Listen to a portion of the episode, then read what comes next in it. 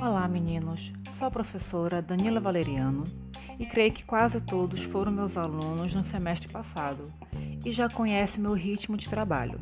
Para aqueles que estão chegando agora, sejam muito bem-vindos. Esse semestre nós teremos algumas modificações no método de ensino-aprendizagem, uma vez que vocês agora estão em um semestre mais avançado e agora específico do curso de vocês. A primeira mudança é que não teremos mais as famosas listas de exercício. A partir desse semestre, vocês irão consultar os exercícios direcionados por mim diretamente do livro base, que eu já disponibilizei para vocês em PDF na plataforma. Isso se torna necessário para que vocês aprendam a estudar de forma correta, sem o vício de consultar o gabarito na internet.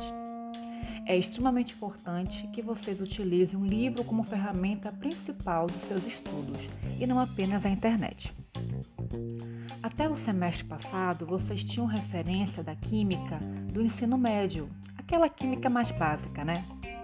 A partir de agora, tudo ou praticamente tudo será novidade. Dessa forma, é indispensável que todos assistam às aulas, online ou gravadas, e resolvam os exercícios. Em físico-química, teremos conceitos mais complexos, exercícios mais elaborados que exigirão de vocês um empenho infinitamente maior. Além do que, teremos também cálculos muito mais complexos.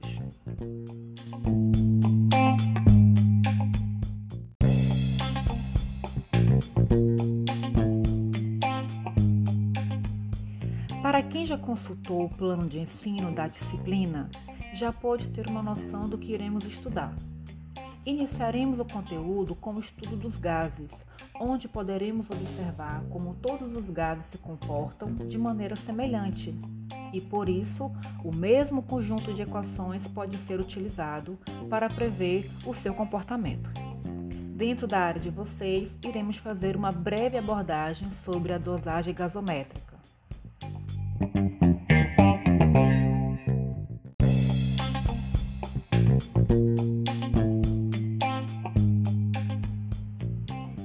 No segundo capítulo, iremos estudar o estado líquido e perceberemos que as fases condensadas da matéria são uma consequência da ação de forças intermoleculares.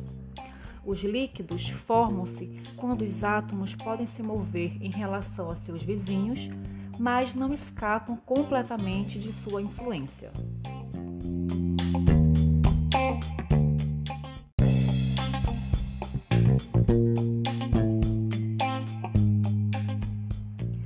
No capítulo 3, ampliaremos a discussão para examinar as mudanças entre esses estados e introduzir o conceito de equilíbrio entre as diferentes fases de uma substância. Neste capítulo, examinaremos mais de perto as soluções. Veremos que a presença de solutos é utilizada pelos organismos para controlar o fluxo de nutrientes para dentro e para fora das células vivas.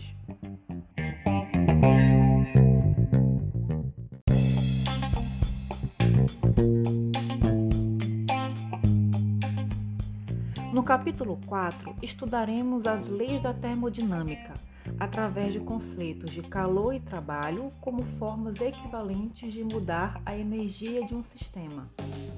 Além dessas grandezas, iremos também estudar as diferentes formas de energia. A termodinâmica é essencial para a química, pois explica por que as reações ocorrem e permite a predição do calor que elas liberam e o trabalho que pode ser realizado.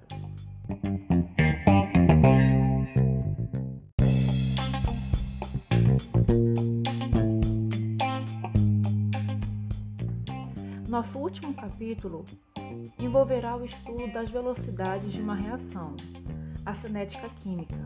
Entenderemos por que algumas reações são rápidas e outras lentas. Também iremos entender a função de um catalisador.